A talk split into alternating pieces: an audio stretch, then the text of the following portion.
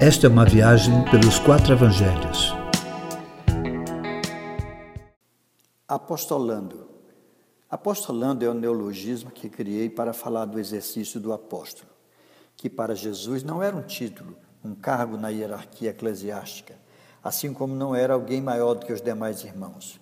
Apóstolo era o enviado para uma missão especial, um missionário. Jesus já havia feito um trabalho prático com seus doze discípulos.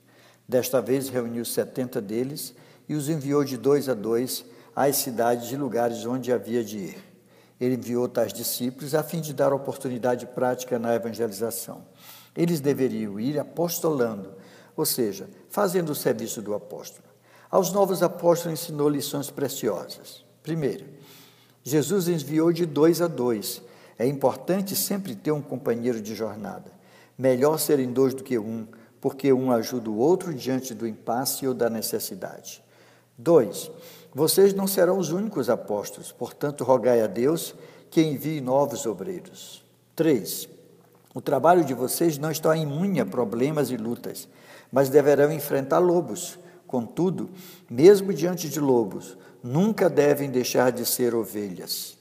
Quatro, o discípulo apóstolo é também uma ovelha e, como tal, depende do pastor e não de seus recursos. Quinto, em qualquer lugar, a atitude do discípulo apóstolo ovelha é de abençoar com paz. Sexto, a evangelização não é uma simples fala sobre o evangelho, mas exige fazer o bem, suprir a necessidade do outro e anunciar, não uma igreja, mas sim o reino de Deus.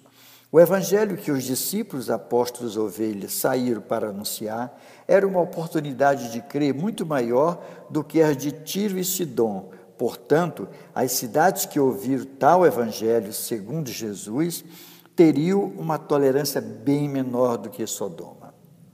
Anunciar o evangelho é anunciar Jesus. Quem rejeita o evangelho, rejeita Jesus e quem rejeita a Jesus, rejeita aquele que o enviou. Os discípulos apóstolos ovelhas voltaram do seu exercício apostólico vibrando porque viam os demônios submetendo a eles. Mas Jesus lhe mostrou que a maior alegria do discípulo apóstolo ovelha não é ter poder espiritual, mas sim ter o seu nome escrito no livro da vida. O que vemos hoje é um valor exacerbado do, ao místico e, e a supostos poderes sobre demônios, em detrimento da convicção de que foi alcançado pela graça de Deus.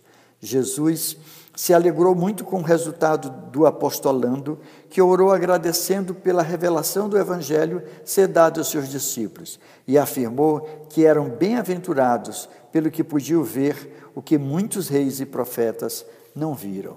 Somos privilegiados, sim, por termos recebido e crido no Evangelho, porque o melhor de Deus para as nossas vidas não está por vir, mas já chegou. Jesus, o apóstolo de nossas almas. É desse jeito.